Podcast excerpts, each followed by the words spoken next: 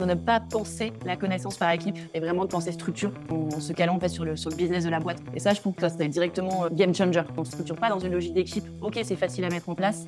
En fait, on va un peu plus loin dans la réflexion et on essaye de dire le collaborateur, il a besoin de quel type d'information et comment euh, ça s'intègre et vraiment de penser structure beaucoup plus euh, en des business qu'équipe. Bienvenue dans On a toujours fait comme ça, le podcast des organisations qui se réinventent et de ceux qui les aident. La pérennité de nos entreprises dépend de notre capacité à prendre du recul, analyser et s'adapter rapidement. Pour autant, le confort On a toujours fait comme ça nous semble souvent plus donné que la remise en question. Alors pour ceux qui sont prêts à bousculer nos habitudes, On a toujours fait comme ça partage chaque mois des portraits de dirigeants et d'experts qui, au travers de leur expérience, nous invitent à challenger nos habitudes en entreprise.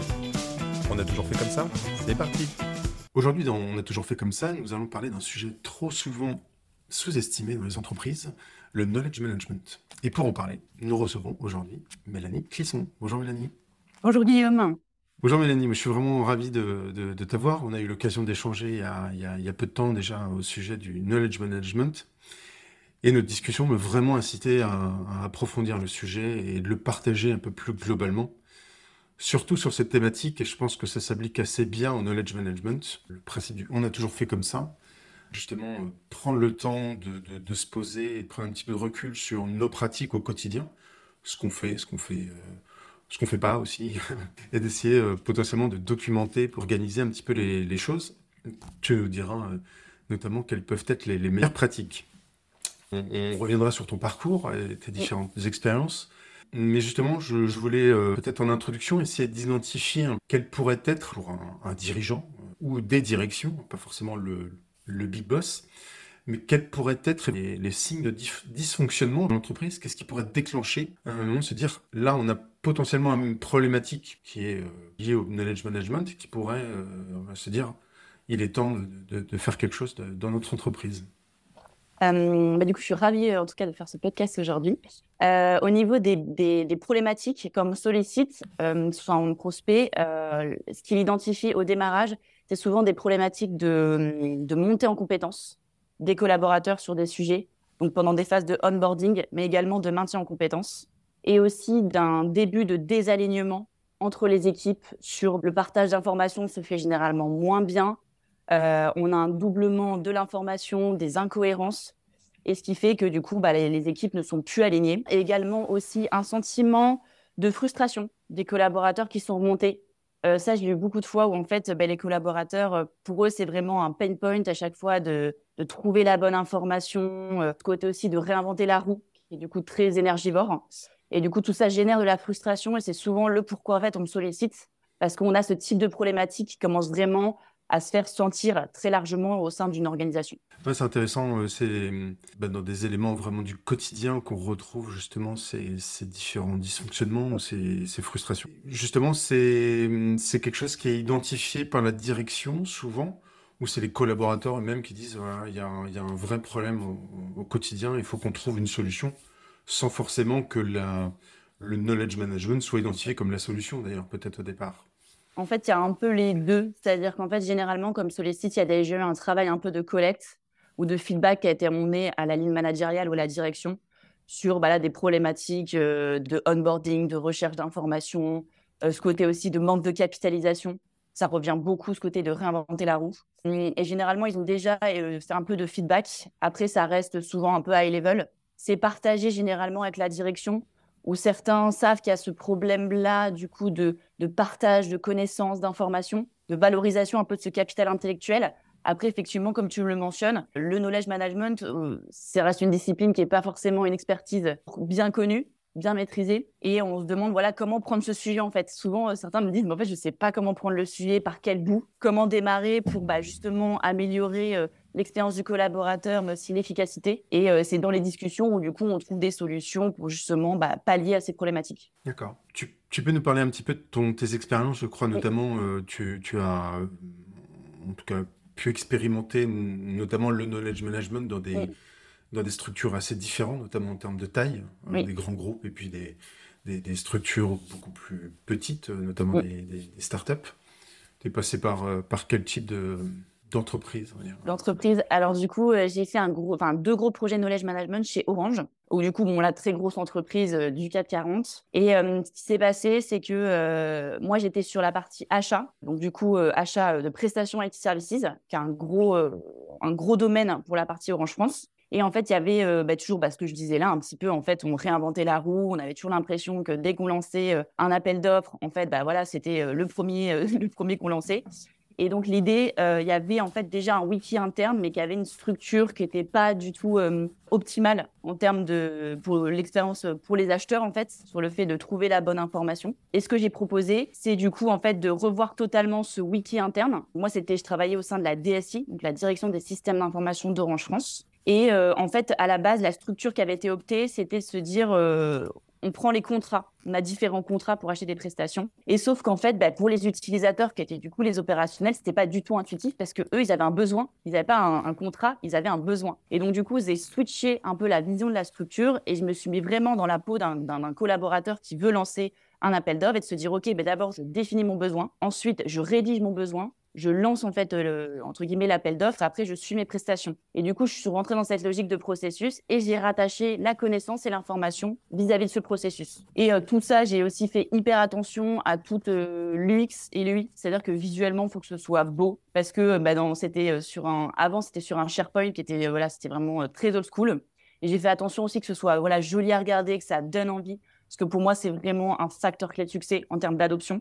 Et du coup, ça a été euh, lancé et ensuite, on a eu 400 membres en moins d'un an sur une DSI qui compte 3000 personnes, mais l'impact a été même hors DSI parce que du coup, derrière, on avait euh, tous le même cadre et le référencement était, euh, était au niveau du groupe. Mais ça a vraiment bien marché, ça a permis vraiment de rentrer dans une logique en fait de capitalisation. On arrête de réinventer la roue et, et du coup aussi d'engager les salariés dans l'amélioration de ce qui avait été posé. Ça, c'était vraiment sur une partie euh, plutôt gros groupe. Et ensuite, j'ai eu euh, l'opportunité de faire euh, un projet assez similaire, mais chez Brigade, du coup, une start-up de 130 personnes à l'époque sur Paris. Et, donc, je suis arrivée par la voie commerciale, comment structurer un peu les équipes, différentes équipes au niveau du pôle sales. Et en fait, je me suis rendu compte assez rapidement qu'il y avait un problème en fait de knowledge management au niveau de la boîte. Et du coup, j'ai eu la confiance des deux dirigeants, de Jean et Florent, pour porter ce projet en fait de restructuration de toute la base documentaire de Brigade, qui était du coup sur Notion. Et là, pareil, en fait, euh, moi, j'ai un, gros focus sur la partie structure de ces bases de connaissances et on avait une structuration en équipe, ce qui est très classique. Hein. Aujourd'hui, dès que j'ai des échanges, 100% des bases de connaissances sont structurées en équipe. Et en fait, ça, c'est pas du tout vertueux. Et en fait, c'est un peu contre-intuitif. Où en fait, bah oui, c'est facile à mettre en place. Finalement, le responsable est identifié. Mais en termes de recherche d'informations, c'est totalement euh, bah, contre-intuitif parce qu'en fait, ça nécessite que le collaborateur sache exactement qui fait quoi dans l'entreprise, trouver la bonne information. Et en fait, ça, c'est juste illusoire. Et donc, moi, j'ai proposé de structurer la base de connaissances plutôt euh, bah, sur le business model, en fait, sur le, le modèle de l'entreprise qui était un produit qui permet de connecter deux utilisateurs et euh, du coup de voir ce switch en fait et de plus raisonner équipe mais de raisonner bah, c'est quoi les types de connaissances qu'on a au sein de la boîte. Et donc ça, ça, ça du coup restructuration entre guillemets d'une puis derrière formation des collaborateurs. Hyper important ce côté ok euh, c'est restructuré ça donne envie mais j'ai beaucoup été challengée sur le fait que qu'est-ce qui me dit que les collaborateurs vont y aller par rapport à l'ancien monde. Donc il y a vraiment aussi ce volet adoption qui est crucial et qui est souvent euh, pas très pris en compte voire pas du tout et puis après, euh, et puis après, tu avais tout le maintien évidemment de cette base de connaissances. Mmh. Donc deux projets un peu différents, forcément en termes de périmètre. Un qui comprend toute l'organisation, qui était Brigade, et un autre plutôt sur un process particulier, l'entreprise côté Orange. C'est intéressant. Finalement, on peut positionner un peu le, un projet knowledge management à différents, différents niveaux. Mmh. J'ai l'impression que dans le cas de Brigade, il y avait notamment cette, euh, cette peut-être plus cette partie sur la culture de l'entreprise, ou en tout cas les informations liées à l'entreprise. Il faut euh, pouvoir euh, transmettre assez rapidement à, ceux qui sont présents et ceux qui arrivent aussi euh, dans des, dans des phases d'hypercroissance. De, Mais en gros, je, ce que je, ce que j'entends, c'est que dans les deux cas, à chaque fois, tu partais finalement de se dire, OK, ben en fait, pourquoi j'ai besoin de cette, information? À quoi l'information va me servir en termes de finalité en fait? Pas juste me dire, OK, j'ai il y a une information, je la stocke et puis on, puis on verra quoi en fait. J'ai l'impression qu'à chaque fois il y avait toujours cette logique. Ça va être utilisé pour tel ou tel, dans plusieurs cas peut-être. Et donc du coup c'est dans ce cadre-là qu'il faut que je l'intègre en fait. Complètement. Hmm. En fait, on est souvent, euh, enfin, comme sollicite, du coup, il y a souvent une problématique où on juxtapose bah, la connaissance, des données, de l'information dans une logique globalement d'équipe ou alors même juste sans structure, ce qui arrive aussi beaucoup. Et en fait, on les juxtapose, mais ce qui fait que ça raconte pas vraiment une histoire, quoi en fait. Et ça sert pas du tout le business model aussi, et même le business de l'entreprise, parce que caler euh, la connaissance sur, lors d'une entreprise n'a jamais servi son business. Quelque chose que j'aime bien dire, mais c'est complètement vrai. C'est comment, en fait, on met en musique toutes ces connaissances, toutes ces briques, pour qu'en fait, ben, ça serve une chaîne de valeur ou ça serve vraiment euh, le, business de le business euh, vraiment de, la boîte, quoi, de l'organisation. Mmh. Et c'est ça qui est hyper intéressant, c'est comment on la structure, quel est bon, le bon angle d'approche est-ce que c'est le go-to-market Est-ce que c'est la chaîne de valeur? Est-ce que c'est la typologie de connaissances?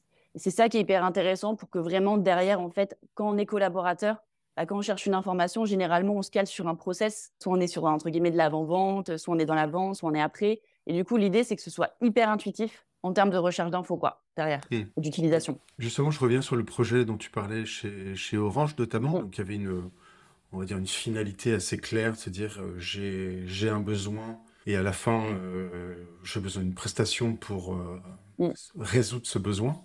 Justement, comment tu passes, enfin, comment tu normalises, je ne sais pas si c'est le bon terme, comment tu normalises un besoin qui peut être au départ très varié et comment tu le fais rentrer dans des tuyaux potentiellement après, derrière, qui vont euh, normaliser certainement un petit peu beaucoup les, les, les choses. Est-ce qu'il y a eu beaucoup de... Enfin, c'était un gros enjeu, c'était complexe à ce moment-là? Oui, c'était euh, c'était complexe, mais en fait, moi, j'étais vraiment, euh, mon rôle, c'était vraiment de la l'efficacité opérationnelle. Et dans cette efficacité, c'était de fournir le cadre. Effectivement, chaque besoin est propre à, euh, au prescripteur, au, chef de projet interne. Mais il y a toujours un cadre, entre guillemets, de référence dans lequel il peut s'insérer. Et l'idée, c'était vraiment de, de fournir à la fois les pratiques, mais également les templates documentaires sur lesquels lui peut, la personne peut s'appuyer, en fait. Et ça, c'est quelque chose qui est souvent demandé en fait, c'est euh, dans la création de, besoins ou même de contenu, c'est en fait euh, de dire bon bah voilà en fait euh, sur quoi je peux m'appuyer pour créer mon contenu. Et c'était vraiment fournir les bons templates au bon moment, mais également d'avoir des choses sur étagère pour enfin, éviter de réinventer la roue, que ce soit des présentations de validation de budget, de validation de projet. En fait, tout ça, il y a quand même une trame, un fond et un cadre un peu commun.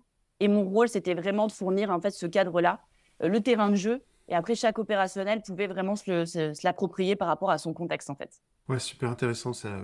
Est-ce que tu as vu des, méthodologies, euh, comment dire, selon les, entreprises, moi j'ai vu euh, euh, en tout cas des, des frameworks ou des méthodos un petit peu différentes selon les sociétés. Je pense notamment à une société qui s'est beaucoup appuyée sur les principes du lean management, par exemple, pour organiser beaucoup de de choses opérationnelles au quotidien. Euh, est-ce que toi, tu as vu des, méthodes particulières Du coup, moi, j'ai un, peu une coloration euh, du coup IT. Donc, je suis, je suis intervenue, mais là, j'interviens actuellement sur la, à la DSI. Et euh, comme chez Orange, du coup, eux, ils s'appuient sur le framework. Et du coup, une, on va dire une culture plus qu'une méthode de développement agile de logiciels. Et ce qui permet d'apporter une certaine structure et un certain cadre sur la partie opérationnelle comment on développe un produit en partant d'une stratégie et comment ça se décline. Et euh, ça, du coup, bah, c'était chez Orange également, euh, chez euh, Alassasem. C'est des choses qui sont, qui sont très utilisées pour cadrer cette partie un peu opérationnelle. Après, moins sur la partie start-up, où c'est des choses qui peuvent paraître un peu lourdes, je pense, dans des organisations très agiles, de se rattacher à des choses, voilà, puis elles sont naturellement très agiles, ces boîtes-là. Et, justement, pour parler des, des start-up plus particulièrement, donc, bah, comme son nom l'indique, c'est des sociétés qui démarrent, contrairement à Orange qui existe depuis un certain nombre d'années. Donc, il peut y avoir, euh, dans le cas d'Orange, un lourd héritage. Dans le cas des startups, on part de potentiellement de rien ou pas grand-chose. Euh, mais justement, est-ce que le, le chaos, ou en tout cas, est-ce que la structuration euh, peut... Non, ça part dans tous les sens aussi. J'ai vu un peu de tout. C'est vrai que du coup, chez Orange, généralement, on a un gros passif documentaire parce que voilà, les entreprises existent depuis un certain temps. Après, dans les startups, il y a un peu de. Euh, enfin, je pense pas qu'il y ait vraiment une, euh, espèce de, généralité parce que euh, j'ai fait des audits dans des boîtes de 50 personnes où il y avait énormément de contenu parce qu'il y avait une culture un peu de, l'écrit, justement, de, ce côté très formel. Mais pour autant, il n'y avait pas de gouvernance, donc on avait une création de contenu dans tous les sens et beaucoup, beaucoup de, pages de documents. Et en même temps, dans certaines boîtes, de ce pareil type startup, où là, pour le coup, on avait plutôt euh, de la connaissance euh, tacite, donc euh, pas forcément écrite, Mais pour autant, on avait quand même un petit peu de, matière également. Donc, il y a vraiment un peu deux écoles. Et moi, je pensais surtout, ouais, au début, je me disais que par rapport à la taille de la boîte, forcément, tu as moins de contenu parce qu'il y a moins d'employés. Mais je suis pas sûre que ce soit vrai parce que justement, quand on est dans des phases un peu de bah, d'hypercroissance, on est quand même amené à structurer des équipes, des pôles, des processus. Et en fait, bah, généralement, ça demande la création de contenu. Et si on n'a pas justement de gouvernance, on peut vite se retrouver avec quand même quelque chose qui est assez dense et d'ailleurs, c'est ce qui est souvent remonté quand je fais du coup des audits euh, dans, des, euh, dans des petites boîtes. Je demande à interviewer les collaborateurs. Et généralement, ce qui remonte, c'est qu'il y a trop d'informations. Vraiment. C'est en fait, il y a souvent visuellement, il y en a de partout. Et c'est ce qui est vraiment euh, mal vécu par les collaborateurs, c'est qu'en fait, ça ne donne pas envie. quoi. Donc, je pense que même par rapport à une taille de boîte, il n'y a pas forcément une corrélation disant que c'est petit, donc il y a peu d'informations. Pour le coup, je pense que c'est plus, c'est plus un biais qu'on peut avoir et je l'ai eu également. Hmm. Oui, je comprends. Euh, justement, dans, dans les projets de knowledge management ou plus globalement, on va dire, de transformation digitale, mais en tout cas, l'humain a vraiment une part euh, hyper importante dans la réussite de, ce type de projet. Euh, comment tu... quelle est peut-être ton expérience au départ de, de, l'humain, leur connaissance justement du knowledge management et comment ils le perçoivent et comment ils s'intègrent au, projet en général? Euh, Déjà, c'est pas forcément quelque chose qui est connu. Euh, même moi, euh, quand j'en parle autour de moi, quand je rencontre des nouvelles personnes, quand je leur explique que je suis knowledge manager, ils me disent mais c'est quoi? Ça veut dire quoi? Donc c'est pas forcément quelque chose qui est connu. après, quand j'interviens sur un projet de ce type-là, knowledge management, effectivement, l'humain pour moi c'est fondamental dans les, on dire dans les trois piliers de, de comment gérer un projet entre les outils, les process et l'humain. L'humain, c'est cœur, puisque bah, le besoin, comment dire, la problématique part généralement de besoins qui sont remontés et de problématiques qui subissent. Et également, c'est hyper important, un peu dans une logique marketing, c'est de les connaître en fait. En gros, bah, c'est qui les utilisateurs entre guillemets finaux euh, de, des bases de connaissances et ceux qui vont la rechercher. Euh, comment aujourd'hui, c'est quoi leur pratique aujourd'hui? Comment ils, demandent de l'information? Est-ce qu'ils euh, tapent dans le dos de leurs voisins pour poser directement la question? Est-ce qu'ils utilisent Slack? Donc, c'est un peu de connaître aussi bah, dans quel, euh, comment ils fonctionnent et aussi ce dont ils ont besoin, vraiment. Parce que derrière, je trouve que c'est euh, ce qui m'a permis de bien embarquer les collaborateurs, notamment euh, chez Brigade, où après, je leur donnais le sens parce que je m'appuyais sur les peines qui m'avaient remonté. Et du coup, moi, vraiment, je leur donnais à chaque fois le sens pour les embarquer et je leur expliquais le comment ce projet, en fait, va vraiment les aider. Comment va enfin, tout ça va faciliter leur quotidien. Mmh. Et donc, c'est vraiment quelque chose qui est hyper important sur le fait de les embarquer et ça passe aussi par des communications bien régulières, d'impliquer ceux qui vont avoir un niveau d'implication plus fort, tout ce que je vais appeler un peu mes content owners, mes responsables de contenu, euh, qui eux trouvent leur intérêt. Parce que ces personnes-là, généralement, euh, c'est des personnes qui sont sollicitées très souvent, qui ont tendance à réinventer la roue, à répéter sans cesse la même chose parce que bah, c'est pas documenté ou c'est documenté, mais c'est noyé dans un espèce de, bazar. Et donc, il y a vraiment ce côté-là. Puis après, il y a la, phase, comme je le disais tout à l'heure, d'adoption qui est fondamentale, c'est-à-dire que quand on fait des projets un peu de knowledge management et surtout de restructuration de base de documents, c'est pas de dire bon bah voilà c'est fait, euh, maintenant allez-y, euh, voilà le lien de la base documentaire et puis euh, go. Non, en fait l'idée c'est aussi de leur, expliquer bah, comment ça a été structuré, comment ils peuvent trouver l'information. Et moi j'ai fait ça sous forme de jeu chez Brigade justement pour sortir un peu de ce côté chiant. ça peut avoir du coup de gérer de la doc. Sur le papier ça vend pas du rêve. Et c'était se dire comment, en fait, on embarque bien les collaborateurs de manière un peu dynamique, quoi, qui change un peu la, ce qu'on peut voir un peu au quotidien. Mmh. Ouais, je comprends.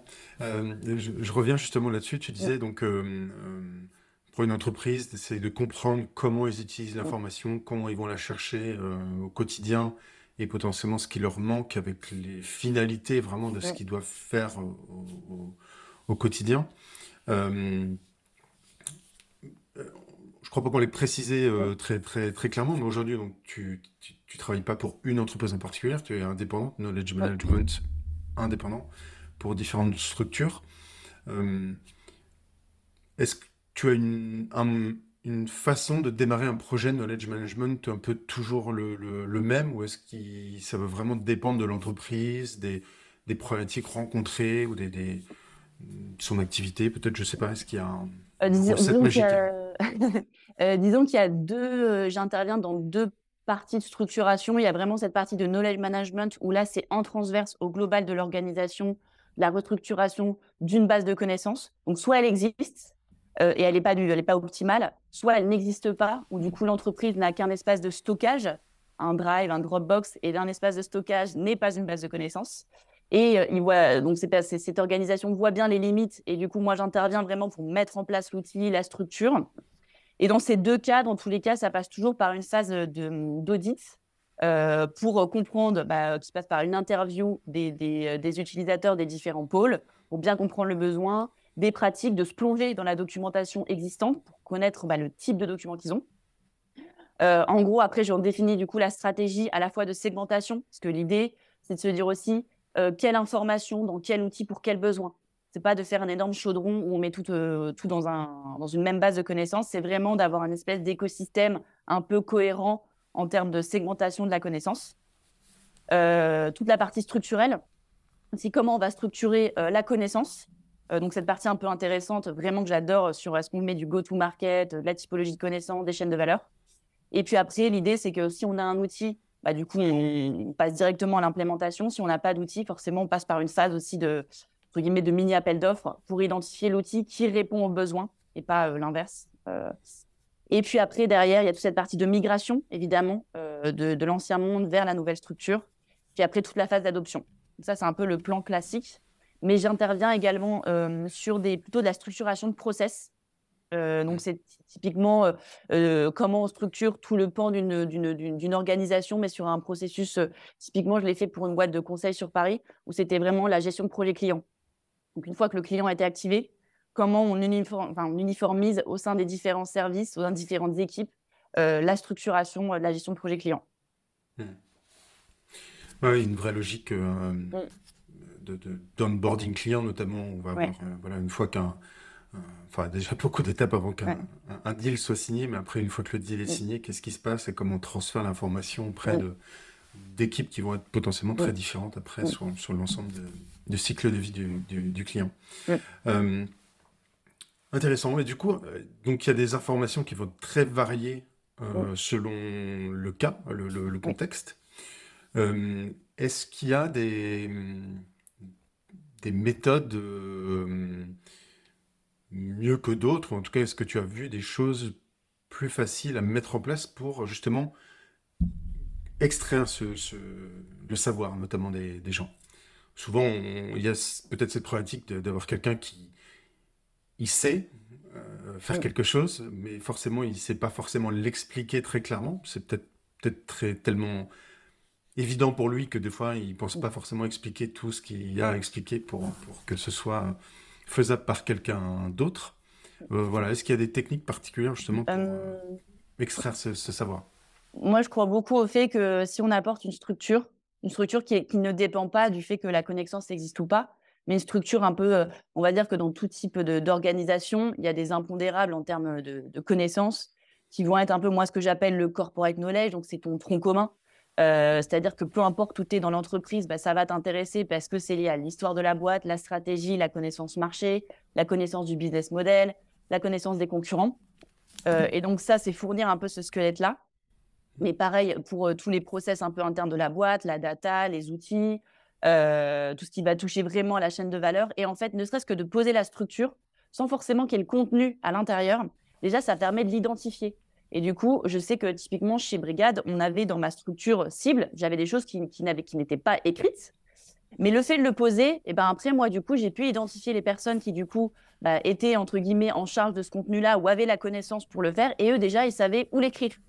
Parce que souvent, une personne, euh, souvent dans des organisations, plus de start-up, PME, il y a une culture qui est quand même assez ouverte sur le fait de partager sa connaissance. Mais le premier biais, c'est de se dire, bah oui, mais en fait, je ne sais pas où le mettre. En fait, c'est un peu ça la chose. Donc, écrire pour écrire du contenu, mais que ce soit noyé dans un bazar, finalement, euh, c'est un peu un pavé dans la mare. Et donc, déjà, ne serait-ce que d'avoir la structure, mais également, ce qui est aussi, je trouve, hyper important, c'est de fournir des templates. Parce que derrière, en fait, euh, ne serait-ce que visuellement, on ne peut pas laisser à tout un chacun le fait de créer du contenu euh, comme bon lui semble. Parce que du coup, ça va vite devenir visuellement totalement bigarré et ça ne va pas du tout donner envie. Donc, c'est vraiment fournir des templates mais également pour certaines, euh, certains hum, profils. c'est hyper intéressant aussi d'avoir des petites pratiques que je trouve assez bien, c'est d'avoir un espèce de binôme de, de relecture, un espèce de buddy qui en fait va relire le contenu qui est créé parce que il y a un espèce de biais, se dire que c'est facile de créer du contenu et bah, finalement ça n'est pas tant que ça parce que la manière dont on rédige, bah, c'est, voilà, ça reste quand même quelque chose qui n'est pas forcément un exercice à la portée de tous. Et donc d'avoir cette petite pratique de relecture, c'est un peu intéressant. Et de manière plus générale, aussi pour bah, que la création de contenu soit, entre guillemets, facilitée, c'est bien aussi de partir des processus. moi, j'aime bien vraiment de se dire, bah voilà, c'est quoi les processus un peu de l'entreprise, que ce soit des processus de management, de réalisation et de support. d'avoir vraiment sous un Miro ou un Whimsical très, très visuellement les flux. Et en fait, de se dire, est-ce que ça, c'est documenté? Oui, non. Enfin, c'est vraiment de se dire que quand on crée du contenu, bah, en fait, s'il n'existe pas et qu'il est dans la tête de personne, déjà de savoir qu'est-ce qu'on veut documenter. Parce que c'est vrai qu'on peut, c'est quand même un, chantier colossal quand on arrive là, là-dedans. Il faut que ce soit être aussi très pragmatique sur bah, qu'est-ce qu'on a besoin, quoi, clairement. Mmh. D'accord. Tu as, as, cité plusieurs fois, là, quand tu, tu parlais justement de, cette partie de documentation, tu as parlé de écrite. Est-ce que le format, euh, est-ce que le fait de l'écrire au sens vraiment toutes lettres, est-ce que c'est le, le, meilleur format pour euh, partager euh, des, connaissances? Je pense que ça dépend du type de connaissances. Sur des connaissances très transverses, qui vont plutôt être de la, de la, ouais, vraiment de la connaissance un peu socle de l'entreprise, je trouve ça bien de l'écrire. Et globalement, l'écrit, ça reste quelque chose, si c'est bien fait, si ça reste pragmatique, concis, j'ai toujours un peu ce côté de se dire il faut que ce soit utile et facilement assimilable. Euh, moi, je trouve que l'écriture, c'est un bon, un bon levier pour, euh, pour rechercher l'information et répondre à, voilà, très, euh, de manière très réactive à une problématique. Après, ça peut être aussi, en, termes de complément, d'avoir des choses très visuelles. Je suis beaucoup sur des choses de diagrammes pour aussi montrer, ben, en fait, c'est quoi le service qui est fourni derrière avec un entrée, une sortie, les différentes étapes. Que tout ça, ça aide quand même beaucoup à l'assimilation. Et c'est d'ailleurs basé sur des théories cognitiviste de l'apprentissage, euh, où voilà, on sait vraiment les relations entre les différentes étapes, c'est plus facilement assimilable que de juste apposer des informations. Et puis il y a aussi le format vidéo qui peut être intéressant, euh, notamment pendant des phases de, onboarding ou de maintien en compétences ou de parcours, de, je pense à la GPEC, la gestion des parcours et des compétences, où là le format vidéo peut être intéressant. Après, euh, c'est vrai que la vidéo, ça a aussi des limites parce que bah, voilà, en termes d'attention, euh, c'est de la vidéo, ça peut être très descendant, du coup aussi. Donc, c'est comment on trouve un espèce de format euh, où il y a des petits quiz, où c'est agrémenté de petites choses, où bah, le, la personne, elle est un peu active aussi, quoi. C'est toujours un peu le, d'équilibre à avoir entre la vidéo très passif et le côté, bah, comment rendre aussi l'apprenant un peu acteur de sa formation, quoi. C'est un vrai challenge en soi, hein, pour le coup. Mmh. Oui, tout à fait. C'est un, sujet sur lequel on pourra revenir, clairement. Euh, et sur la alors, tu as parlé de template, j'imagine que c'est un des aspects du, du, template aussi potentiellement. Euh, euh, enfin, en tout cas, je pense que c'est associé, mais en tout cas sur la, enfin, le maintien à jour des, des, connaissances. En fait, est-ce que voilà, est-ce que tu vois une organisation euh, particulière à, mettre en place? Là, on a parlé beaucoup, j'imagine, aussi d'une première phase qui veut dire on restructure tout, on réorganise tout, mais après, dans le temps, il faut aussi certainement alimenter, mais surtout aussi maintenir à jour. Euh, Exactement. Et c'est un vrai enjeu, et c'est souvent ce qui est, euh, ce qui est le plus difficile, c'est comment on maintient toute cette connaissance. Euh, je sais que moi, du coup, j'ai vraiment identifié dans chacun de mes projets ce que je vais appeler des content owners, donc vraiment des personnes qui sont responsables du contenu. Et ces personnes, elles sont vraiment identifiées noir sur blanc dans le, avant le démarrage de l'article ou du contenu ces personnes-là sont vraiment identifiées parce que je trouve que ça aussi les responsabilise. Et quand on lit du contenu, on sait en fait qui l'a rédigé et qui est en charge de ce contenu-là. Euh, mais on a également aussi des systèmes euh, qui est intéressant quand on veut maintenir du contenu, notamment bah, c'est toute cette partie analytics qui est super important, notamment bah, dans le choix de, l'outil. Mais c'est-à-dire que si on veut maintenir le contenu, il faut qu'on sache qu'est-ce qui est le plus consommé en termes de contenu. Euh, a contrario, quels sont les contenus qui ne sont pas consommés? Et du coup, s'ils ne sont pas consommés, potentiellement, on peut avoir euh, bah, du coup des choses à mettre à jour, ou alors c'est juste que bah, ce contenu il est complètement caduque et il faut le, faut le cleaner et l'archiver. Et après, il y a certains, euh, certaines fonctionnalités qui sont permises par des outils qui permettent aussi d'avoir une espèce de tag, genre vérifié, c'est-à-dire qu'en fait, tous les trois mois, euh, le responsable de contenu reçoit un rappel et vérifie que l'article est bien à jour. Et en fait, aussi, je trouve qu'en termes de stratégie, c'est vrai que c'est quelque chose qui peut être hyper chronophage, un peu lourd pour les responsables de contenu. Et c'est pour ça qu'il faut être hyper pragmatique. C'est-à-dire que l'idée, c'est de vraiment documenter ce qui est utile au quotidien aux collaborateurs.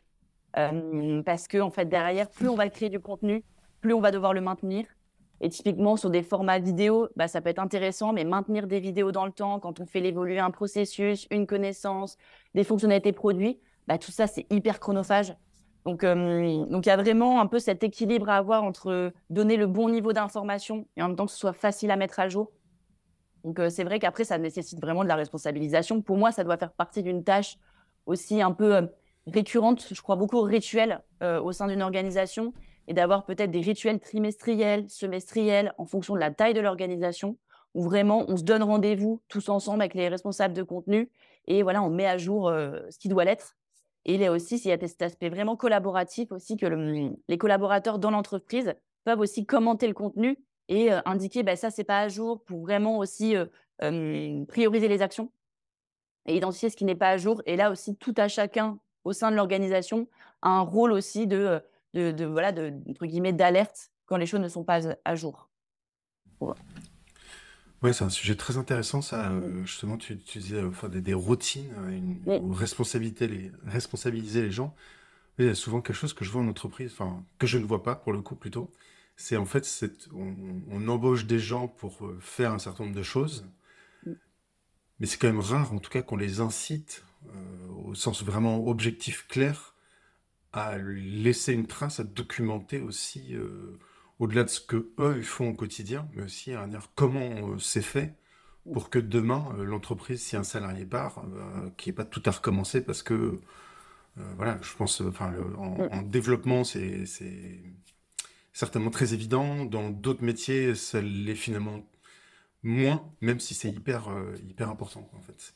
Est-ce que tu as vu, toi, des entreprises qui, qui avaient une sorte d'incentive, en tout cas, qui, parmi leurs objectifs, inciter justement les collaborateurs à vraiment documenter, documenter organiser un peu leur, euh, leur travail au-delà de, des tâches un peu quotidiennes et, et une chasse l'autre un peu.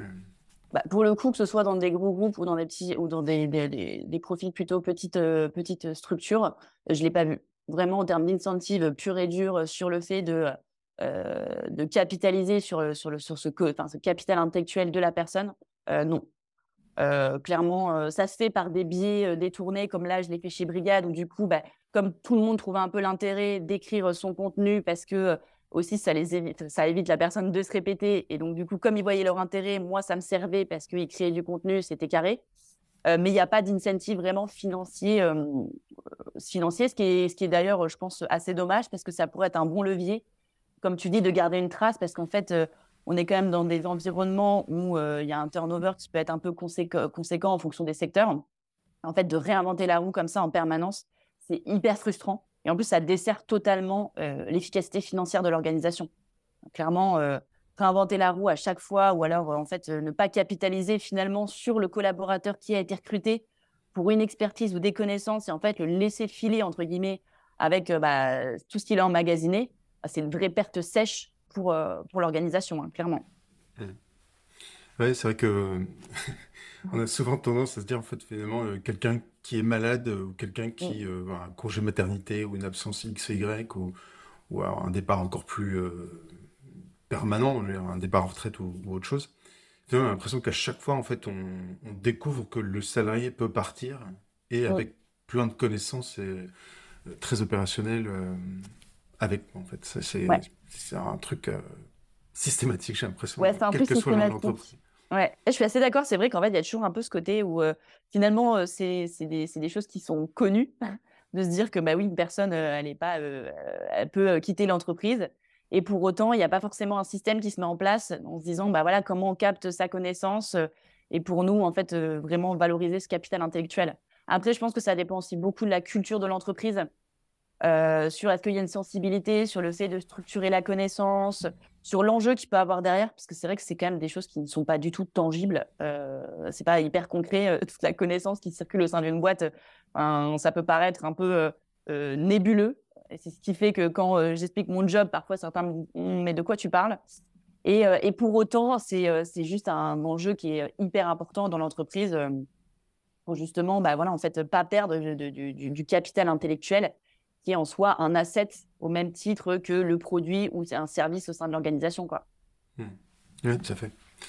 ce que je recommande souvent aux entreprises, aux managers, c'est vraiment de, mettre, de, profiter des nouveaux entrants dans, l'entreprise pour se dire, OK, bah, prenez un process, prenez quelque chose qui est proche de, ce que vous allez faire au quotidien et documenter au fur et à mesure de vos échanges, documenter comment c'est fait, qui intervient, comment, euh, les étapes, et présentez-le après au reste de l'équipe.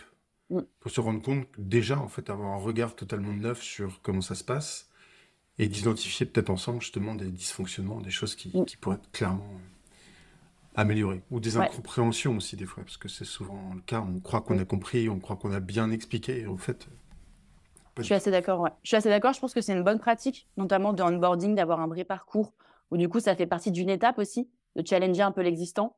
Après, pour autant, je pense que du coup, ça ne marche que si on a une base un petit peu claire et qu'on ne prend pas un processus parmi tant d'autres et que tout ça reste finalement noyé sur un peu mon côté très euh, structurel. En fait, il faudrait déjà qu'on ait les bases pour justement être dans cette logique d'amélioration continue. Parce qu'en fait, si on n'a pas la base, en fait, on a l'impression à chaque fois de réinventer la roue et c'est hyper frustrant. Et par contre, euh, effectivement, je suis d'accord que euh, c'est un, vrai levier aussi d'engagement du collaborateur. Euh, c'est en fait aussi le pourquoi moi je me suis vraiment lancée dans cette, dans ce, dans, cette expertise de knowledge management. C'est parce que je trouve que quand on arrive dans une boîte, on nous embauche pour un potentiel qu'on a et finalement on a du mal à l'exprimer parce que en fait il y a déjà ce, socle un peu de, notre, comment on, on, a du mal à mettre notre pierre à l'édifice parce que l'édifice il n'est pas forcément là. Et du coup, je trouve qu'en termes d'engagement, on perd beaucoup de temps, d'une, à comprendre l'entreprise, à comprendre son business model, son marché, euh, nous, à comprendre le métier qu'on doit faire au sein de l'équipe. Il y en a de partout. Et en fait, ce qui fait que bah, notre potentiel et le pourquoi on a été un peu embauché, les ambitions qu'on peut avoir quand on arrive dans une, dans une boîte, bah, finalement, elles sont un peu. Euh, ça peut être très vite fastidieux. Et très vite, on peut perdre de l'engagement. Et d'ailleurs, ça m'a été remonté par les deux boîtes avec lesquelles je discute dernièrement, où en fait, vraiment, ils ont noté qu'il y avait une baisse de l'engagement du salarié parce qu'en fait, il y a une espèce de fatigue de se dire, mais à quoi bon? Parce qu'en fait, c'est tellement noyé et c'est tellement un peu le bazar que finalement, on a du mal à, à, euh, bah, voir comment, en tant que collaborateur, on peut mettre euh, sa pierre à l'édifice, quoi. Ouais, c'est intéressant. Et justement, est-ce qu'il y a euh, une limite, un bon dosage entre est-ce qu'il faut tout documenter ou, pas? Enfin, Comment on trouve le bon, le bon équilibre? Effectivement, c'est un, un peu ce côté pragmatique que j'ai, c'est déjà de, de structurer un peu la connaissance existante, donc celle qui est vraiment, qui n'est pas tacite, mais qui est explicite. Donc déjà, la, la ranger, de la structurer, lui apporter une, une vision très claire processus, et après de se dire qu'est-ce qu'on va documenter, entre guillemets, qu'est-ce qui nous manque. Et dans qu'est-ce qui nous manque, je trouve ça intéressant de partir du besoin et notamment d'utiliser tous les, les canaux de communication, tu vois, des Slack, ou des mails ou du coup de récupérer euh, directement les questions qui sont posées. Parce que si c'est des questions qui sont posées, ça veut dire qu'il y a un intérêt business, il y a une priorisation. Et si c'est des questions qui sont récurrentes, oui, il faut le documenter parce qu'en fait, c'est quelque chose qui revient. Toujours dans cette logique de partir du besoin et pas plutôt de se dire, bon, bah tiens, aujourd'hui, je viens de me faire plaisir et qu'est-ce que je vais documenter qui du coup n'a aucune valeur et aucune, aucun, aucune source en fait. Il y a toujours un peu ce côté très pragmatique euh, dans, dans qu'est-ce qu'on doit documenter. Puis après, ça dépend aussi de la stratégie de la boîte, tout simplement. Dire, voilà, si on veut faire un effort sur un semestre, sur une chaîne de valeur, sur un marché, sur un business, sur, euh, sur une taille de marché, bah, du coup, s'il y a des choses qui, qui, ne sont pas écrites, euh, difficile de rentrer dans une logique d'amélioration de, et de performance. Donc, il faut déjà commencer par rédiger comment on fonctionne aujourd'hui, et une fois qu'on a rédigé, comment on peut l'améliorer. Ok. Mmh. Euh, tu en as parlé euh, à, plusieurs reprises, mais justement, de, le sujet n'est pas d'avoir juste de la connaissance stockée juste pour la stocker, mais pour la mettre vraiment en, œuvre, en action. Et plus sur cette logique notamment de, processus dont tu parlais euh, tout à l'heure, c'est qu'on on a des informations et puis on la met dans un processus qui va aboutir à quelque chose de, nouveau, de différent, avec une création de valeur, très certainement à un moment. Euh, comment tu identifies justement, tu as parlé tout à l'heure de corporate knowledge, qui peut paraître quelque chose de, de, dire de entre guillemets, très statique. Euh, quels peuvent être après les, autres processus, euh, peut-être des processus clés, des, des, process qui sont classique à toutes les entreprises qu'on devrait mettre en, place peut-être? Je dirais qu'en termes de briques, si on fonctionne par briques, pour moi, il y en a, il y a des, on dire les impondérables, ça serait du coup une espèce de tronc commun qui est lié à la connaissance vraiment de, de l'entreprise. Tu vas ensuite avoir plutôt la brique qui va être liée vraiment à l'expertise de, de la boîte, donc sa proposition de valeur. Il a été intéressant de voir comment on la structure. Ensuite, tu vas retrouver un autre impondérable qui est plutôt bah, tes process internes, qui vont être le comment tu communiques au sein de ta boîte, comment tu, tu as accès à la donnée, quels sont les outils qui, sont, qui sont utilisés au sein de l'entreprise. Donc, vraiment une partie un peu plus socle. Tu vas retrouver également un autre impondérable qui est du coup toute ta partie un peu aussi communication, mais qui peut paraître un peu bateau, mais c'est aussi comment tu vas communiquer en externe. Donc, c'est les templates de PowerPoint pour avoir une même, un même, ce qu'on va appeler une même brand autour de ça. tu vas également avoir autour de tes impondérables, on va dire quelque chose qui est plutôt une autre brique et qui a dissocié un peu de ce tronc commun. C'est en fait toute ta partie liée à ta vie d'équipe. En fait, typiquement, dans toutes les bases de connaissances que j'ai pu voir, en fait, on a un espèce de mélange, comme on est organisé en équipe. Tu vas te retrouver avec des choses qui sont très liées au fonctionnement de l'équipe, qui n'intéressent pas du tout le collectif. Et ça, c'est pareil, en fait, ça doit être dans une brique totalement, totalement scindée, avec en fait ce qui va être lié à ta connaissance de l'entreprise et après à ton fonctionnement d'équipe, où là, l'équipe ne, enfin, c'est vraiment l'équipe en question qui n'a accès qu'à son fonctionnement euh, qu'à ses team meetings, qu'à ses petits process liés à l'équipe et pas alourdir en fait le tronc commun derrière. Donc il y a vraiment ça. Après, ça va vraiment dépendre en fait au niveau des briques de comment on structure la connaissance de, de, l'organisation. Quoi. Typiquement, si on prend une, je dirais qu'une base de connaissances un peu type, ça serait du corporate knowledge, ta partie people. Donc comment tu poses tes congés, etc., lié à vraiment la partie gestion humaine. Ensuite, tu vas avoir ta partie expertise, et puis ensuite, ta partie process interne, ta data, tes tools. Et après, ta partie vraiment brand, communication en externe avec tes assets. Il y a la marque employeur, en fait, quoi, à la marque de l'entreprise. D'accord. OK. et du coup, on arrive peut-être à une brique qui souvent arrive trop tôt dans les projets. On en parlait des outils notamment. Quel est le peut-être les euh, comment dire les euh, quelles sont les, erreurs que tu vois souvent autour des outils en fait euh, notamment? Bah alors l'erreur numéro un, c'est de prendre en fait la problématique, donc en fait d'exposer ce que j'ai dit tout au début, donc les problématiques de montée en compétences, de maintien, de partage d'informations, de frustration, de doublement de l'info et de se dire ok bon bah en fait si on mettait un outil, tout ça va se régler. Et ça, c'est vraiment 100% des, 100 des discussions que j'ai. Et c'est parfois un peu frustrant de dériver sur cette partie outil parce qu'on a vraiment l'impression que mettre un outil, ça va être la réponse à tous les problèmes.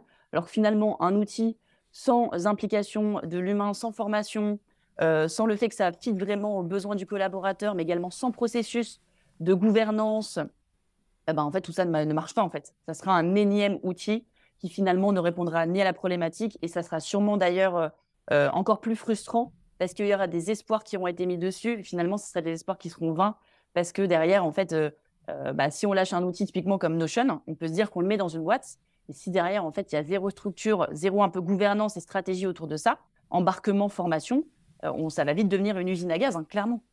Mmh. Ça, je l'ai vu pour le coup. Où en fait, on a un peu l'idée de se dire que voilà, on met un outil et puis ça, ça roule. Non, pas du tout. En fait, ça roule pas et ça peut même devenir problématique après. Mmh. Ok.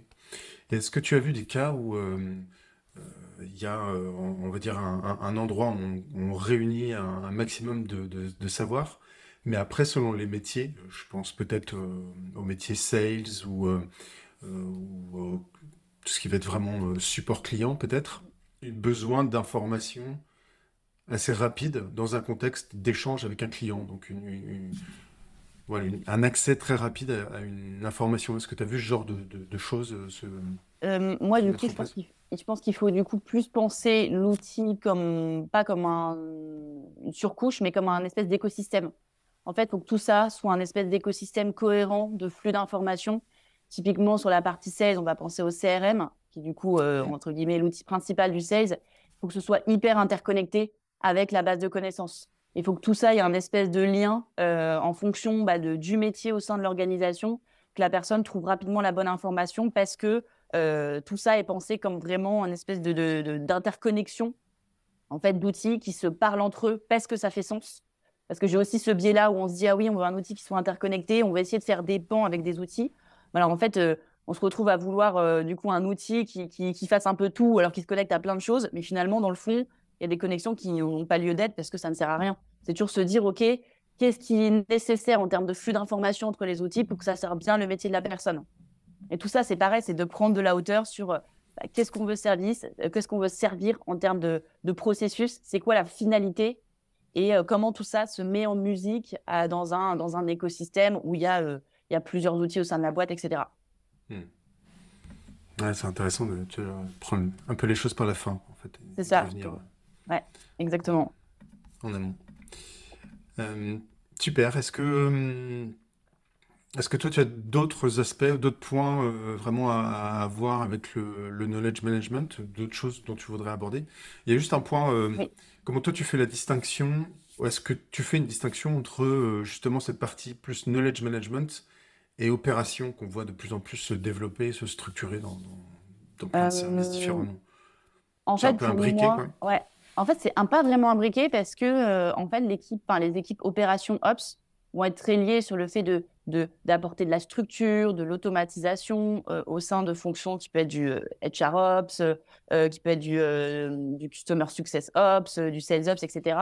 Mais pour autant, tout ce qu'ils vont mettre en place, si finalement ils n'ont pas un, un, endroit clair, cohérent, structuré où ils vont entre guillemets déposer, bah, c'est quoi le process, euh, côté sales pour gérer le CRM, des choses comme ça, en fait, eux, ils vont en bout d'un moment se retrouver un peu aussi dans un espèce de plafond de verre parce que euh, quand on met en place des, initiatives euh, d'opération, il faut pouvoir partager ce qui est, les améliorations qui sont proposées par, le, par les équipes.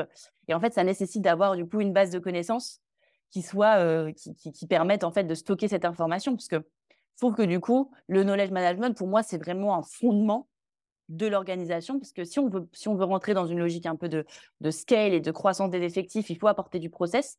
Mais si ces process sont noyés en fait dans, dans, dans un tas de dossiers, dans un drive, euh, etc., mais que ça, il n'y a pas de sens, ben en fait, euh, ça ne marchera pas. Il y aura pas de, ça, ne va pas prendre en fait, parce que le collaborateur, il sera toujours dans cette idée de se dire qu'en fait, il y en a partout.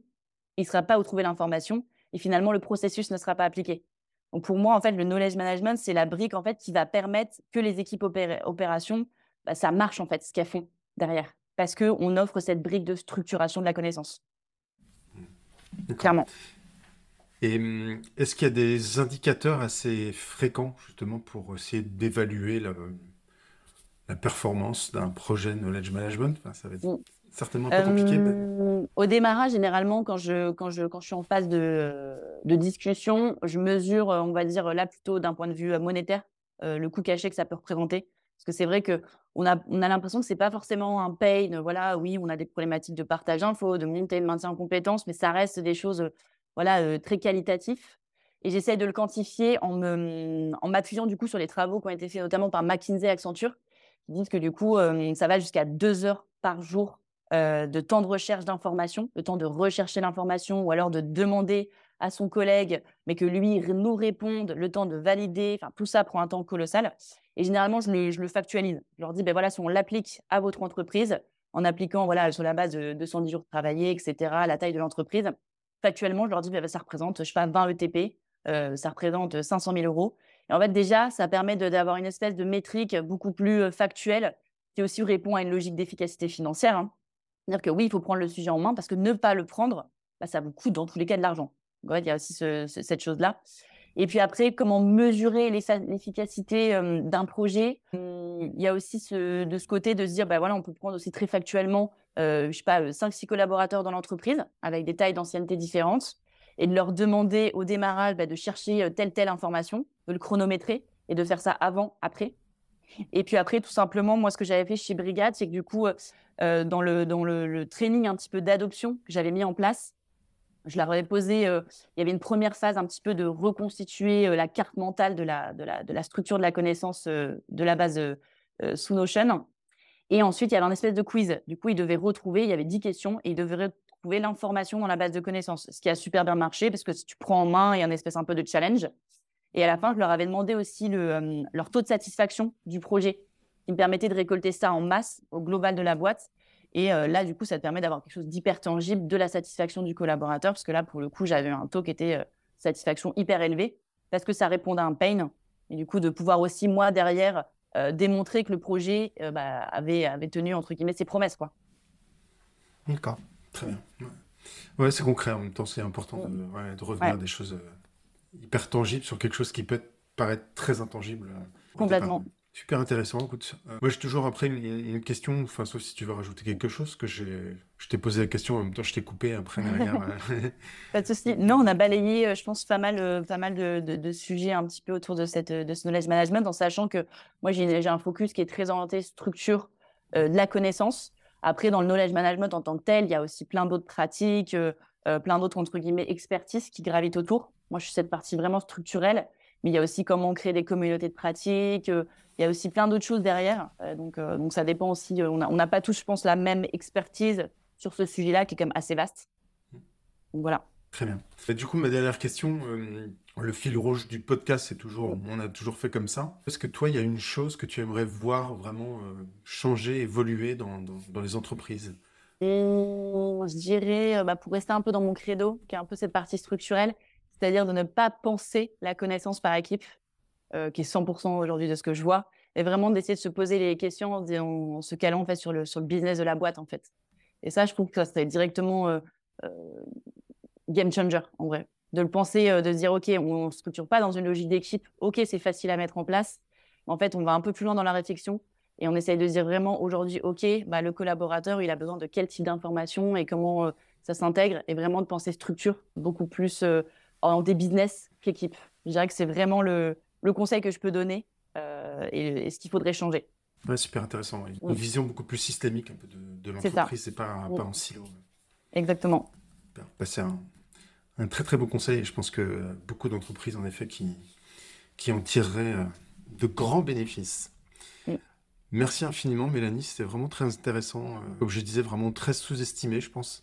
Ouais, j'étais ravie vraiment de, cette interview et j'espère justement effectivement que ça va un peu évangéliser ce sujet qui peut paraître un peu euh, voilà nébuleux comme je le disais et finalement qui a un vrai intérêt en termes d'efficacité à la fois financière, euh, opérationnelle pour les organisations. Donc j'espère que ça contribuera un peu à cette, euh, à cette évangélisation. En tout cas, tu le, tu le présentes très, très clairement et de manière très actionnable. Merci encore Mélanie. Merci à toi Guillaume. Merci, au revoir. Au revoir. J'espère sincèrement que ce témoignage vous incitera à expérimenter de nouvelles choses dans votre entreprise. Une toute petite action suffit souvent à initier de grands changements.